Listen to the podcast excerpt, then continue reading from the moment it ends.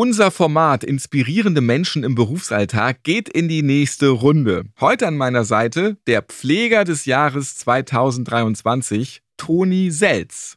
Toni ist Stationsleiter der Neurochirurgie im BG-Klinikum Bergmannstrost in Halle und dort engagiert er sich in verschiedenen Projekten zur Verbesserung der Arbeitssituation im gesamten Klinikum. Er hat zum Beispiel ein Konzept entwickelt, das dabei hilft, die hohen Ausfallzeiten des Pflegepersonals besser zu kompensieren. Außerdem organisiert er Schulungen für Pflegekräfte, die Schwierigkeiten haben mit dem Thema Tod. Ich bin Ralf Potzus und werde mit Toni heute über seine Arbeit als Pfleger, sein Engagement und natürlich auch seine Auszeichnung als Pfleger des Jahres 2023 sprechen.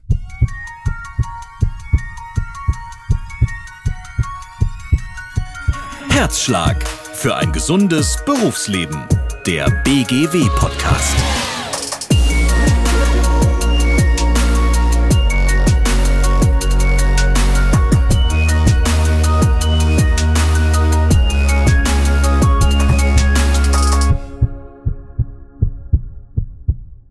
Herzlich willkommen hier im Podcast, lieber Toni Selz.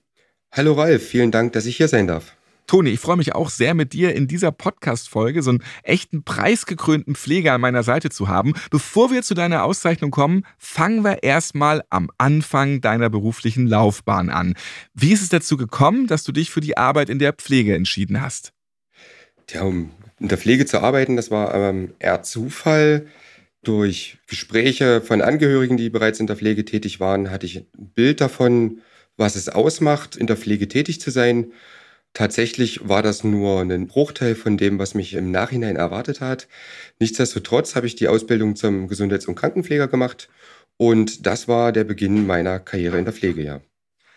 Jetzt arbeitest du nicht in einer Praxis oder einem Heim, sondern in einer Klinik. Genauer gesagt in der neurochirurgischen Abteilung einer Klinik. War das schon immer dein Traum oder hat sich das erst mit der Zeit ergeben?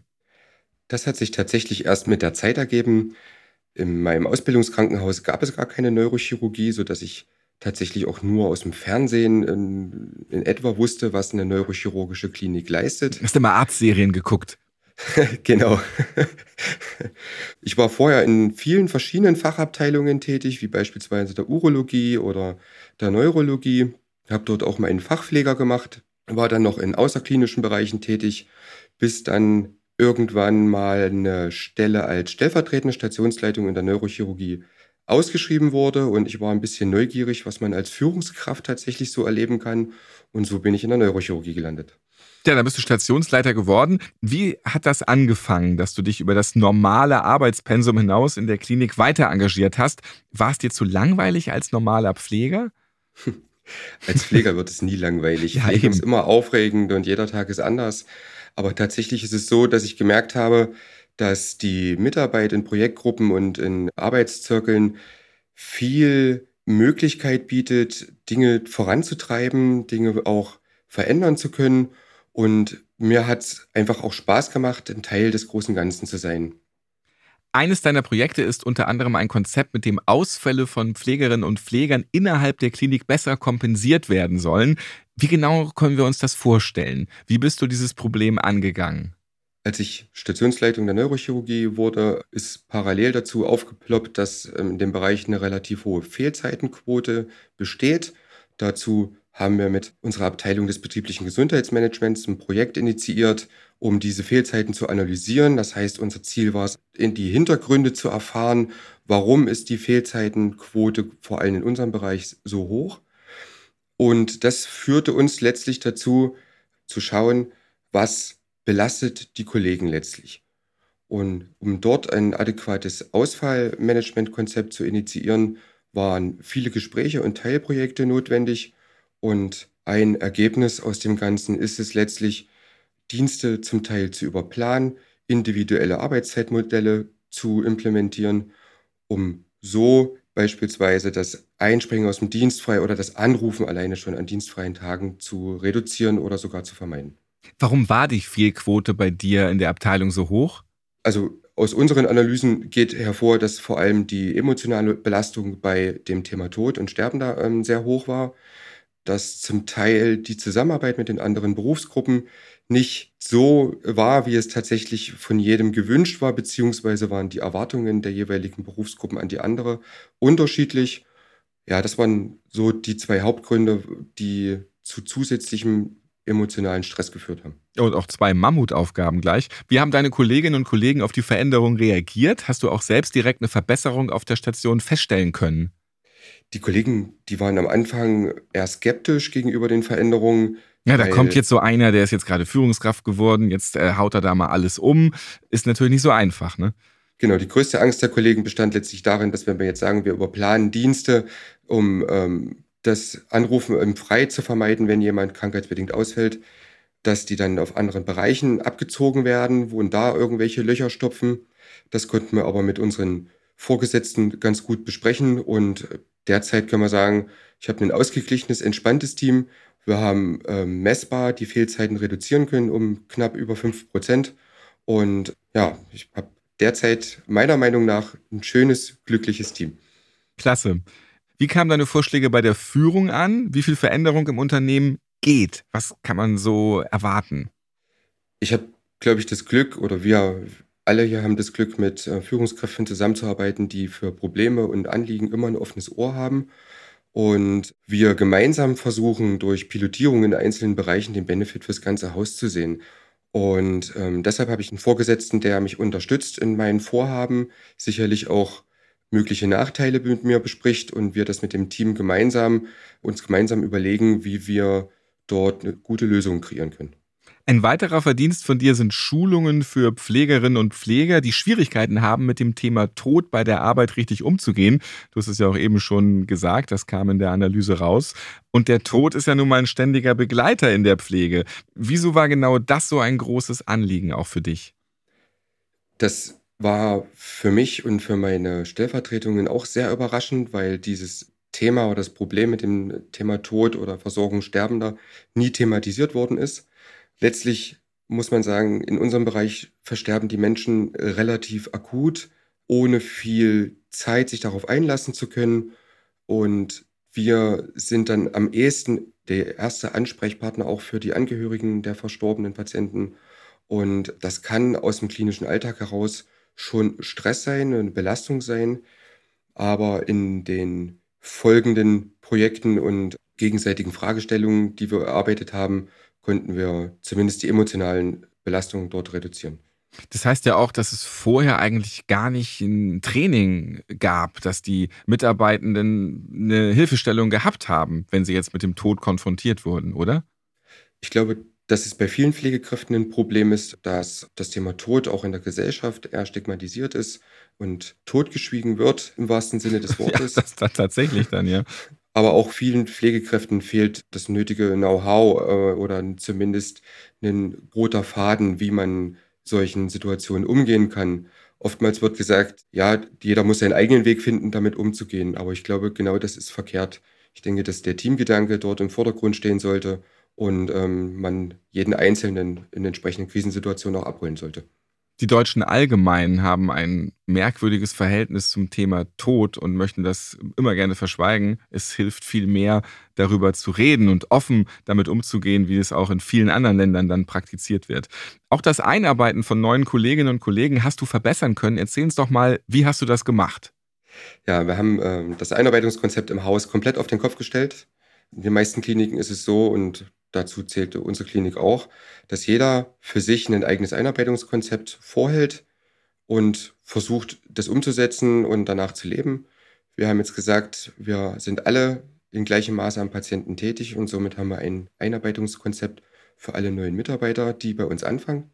Das heißt, durchlaufende Schulungswoche, in denen ihnen die Basics unseres Hauses nahegelegt werden, nahegebracht werden und im Anschluss gehen die Kollegen in ihre jeweiligen Fachbereiche. Dort wird man nochmal geguckt, was ist im, beispielsweise in der Neurochirurgie, betrifft alle neuen Mitarbeitenden in gleichem Maße. Und erst danach geht es in die Spezialisierung der jeweiligen Berufsgruppe.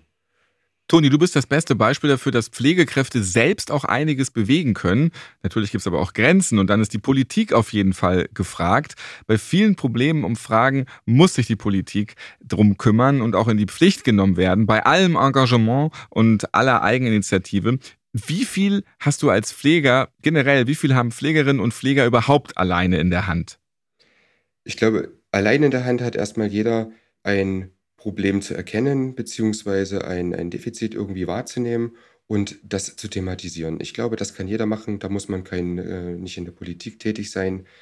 Nichtsdestotrotz ist es zunehmend so, dass man das Gefühl bekommt, dass politische Entscheidungen ohne die betreffende Berufsgruppe entschieden werden oder durchgesetzt werden. Da würde ich mir einfach in Zukunft wünschen, dass man vielleicht die Fachverbände mit in die Entscheidungen mit einbezieht. Denkst du, es ist möglich, durch Menschen wie dich auch andere Pflegerinnen und Pfleger zu motivieren, einfach mal selbst das Heft in die Hand zu nehmen, wenn es ein Problem gibt, wenn sie was erkannt haben? Ich hoffe, dass meine Tätigkeit in der Klinik, aber auch durch die mediale Wirkung der der Preisverleihung zum Pfleger des Jahres ein Stück weit eine Vorbildwirkung hat. Und viele Kollegen sagen, hey, die Idee hatte ich doch auch schon mal, ich möchte jetzt auch ein Projekt starten, ich spreche mit meinem Team oder mit meinen Vorgesetzten, wie wir bestimmte Dinge einfach auch in Zukunft umsetzen können und auch vielleicht auch verändern können. Hast du auch noch einen Tipp, wann ist da der beste Zeitpunkt? Weil dann ist man so im Schichtding drinne oder auch noch Nachtschicht und man hetzt den Abläufen hinterher. Und wann ist da der richtige Moment mal, um zu sagen, hallo, ich habe eine Idee, Team kommt zusammen oder hier äh, Führungskraft? Ich glaube, es gibt keinen richtigen Zeitpunkt. Man, ähm, bei mir ist es so, ich habe immer ein offenes Ohr für meine Kollegen, die können mich jederzeit ansprechen. Das erwarte ich ein Stück weit auch von anderen Führungskräften, auch wenn es manchmal nur zwischen Tür und Angel ist, aber dann kann man zumindest das Thema mal schon mal ansprechen und sich dann auf einen gemeinsamen Termin verständigen. Was mich bei dir beeindruckt, dein Engagement für deine Arbeit ist wirklich riesig. Aber jetzt nicht nur da, auch in deiner Freizeit. Du engagierst dich zusätzlich noch beim Jugendhandball. Wie bekommst du das alles unter einen Hut? Denn dein Tag hat ja auch nur 24 Stunden. Das ist richtig, der Tag hat nur 24 Stunden. Das war am Anfang stressig und bedarf auch einer straffen Organisation. Letztlich ist es so, dass wir in der Familie alle Handball verrückt sind und somit eine Aktivität gefunden haben, in der wir gemeinsam unsere Freizeit gestalten können.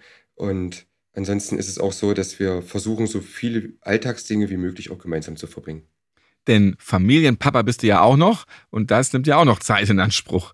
Jetzt bist du neben der Anerkennung durch deine Kolleginnen und Kollegen in diesem Jahr nochmal besonders geehrt worden. Wir haben es schon ein paar Mal erwähnt. Du wurdest als Pfleger des Jahres 2023 ausgezeichnet. Wie ist das, sich gegen fast 1000 andere Pflegekräfte durchgesetzt zu haben? Oder ist der Preis für dich nur so ein weiteres Symbol wie das vom Balkon klatschen in der Pandemie? Nein, das ist auf gar keinen Fall. Also der Preis ist schon eine, eine wahnsinnige Ehrung für das, was ich in den letzten Jahren machen durfte. Ich sehe das noch ein bisschen anders, dass ich mich nicht gegen 1000 Pflegekräfte durchgesetzt habe, sondern ich finde es viel spannender, dass 1000 Projekte und Menschen mit ihren Tätigkeiten vorgestellt werden durften und ähm, dass Mainz letztendlich dort als Gewinner gekürt worden ist. Das freut mich besonders, aber genauso freut es mich auch, dass über 1000 Pflegekräfte so aktiv sind, dass immerhin so viele Projekte auch zur Geltung kommen können. Was sind jetzt deine Ziele für die Zukunft? Hast du noch weitere Verbesserungen für die Arbeit in der Klinik geplant und noch irgendwelche Jobs on top in Aussicht? Jobs on top ähm, äh, reicht. Nein, Projekte immer. Der Kopf ist voller Ideen und ähm, meine Kollegen sagen auch immer, ich bin immer in Bewegung, ich stehe nie still. Und tatsächlich ist es so, dass wir noch das ein oder andere größere Projekt auch in der Hinterhand haben, ja. Wie immer am Ende unseres Formats Inspirierende Menschen im Berufsalltag spielen wir jetzt noch eine Runde Sätze vervollständigen. Ich gebe dir ein paar Sätze vor und du machst dann einfach weiter, okay? Okay. Mein Arbeitsalltag in drei Worten. Kreativität, Spannung, Action. Am meisten Spaß habe ich während der Arbeit, wenn alle zufrieden sind und wir viel lachen. Wenn ich nicht Pfleger geworden wäre, dann würde ich wahrscheinlich in der Elektronikbranche arbeiten. Was würdest du da genau machen? Irgendwas mit Elektrotechnik. Was zusammen basteln. Genau. Hauptsache, du kannst mit deinen Händen irgendwie helfen und ähm, wieder was reparieren. Meine Arbeit ist wichtig, weil sie anderen Sicherheit geben kann. Lieber Toni, vielen Dank, dass du heute mein Gast warst. Vielen Dank, Ralf. Wenn ihr noch mehr Infos zum Thema Pflege und generell zur Pflegebranche haben wollt oder einfach auch noch mehr über die Auszeichnung Pfleger des Jahres wissen möchtet, Stichwort, da haben sehr viele mitgemacht, das ist ja auch wirklich klasse, dann könnt ihr gerne auf die Links in den Shownotes dieser Podcast-Folge klicken. Ja, weitere Infos und alle Podcast-Folgen findet ihr dort auch und auf der Webseite der BGW www.bgw-online.de slash podcast. Surft da mal vorbei. Ich bin Ralf Potzus und wir hören uns in der nächsten Folge wieder. Bis dahin.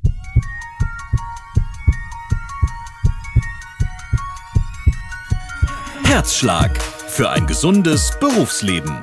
Der BGW-Podcast.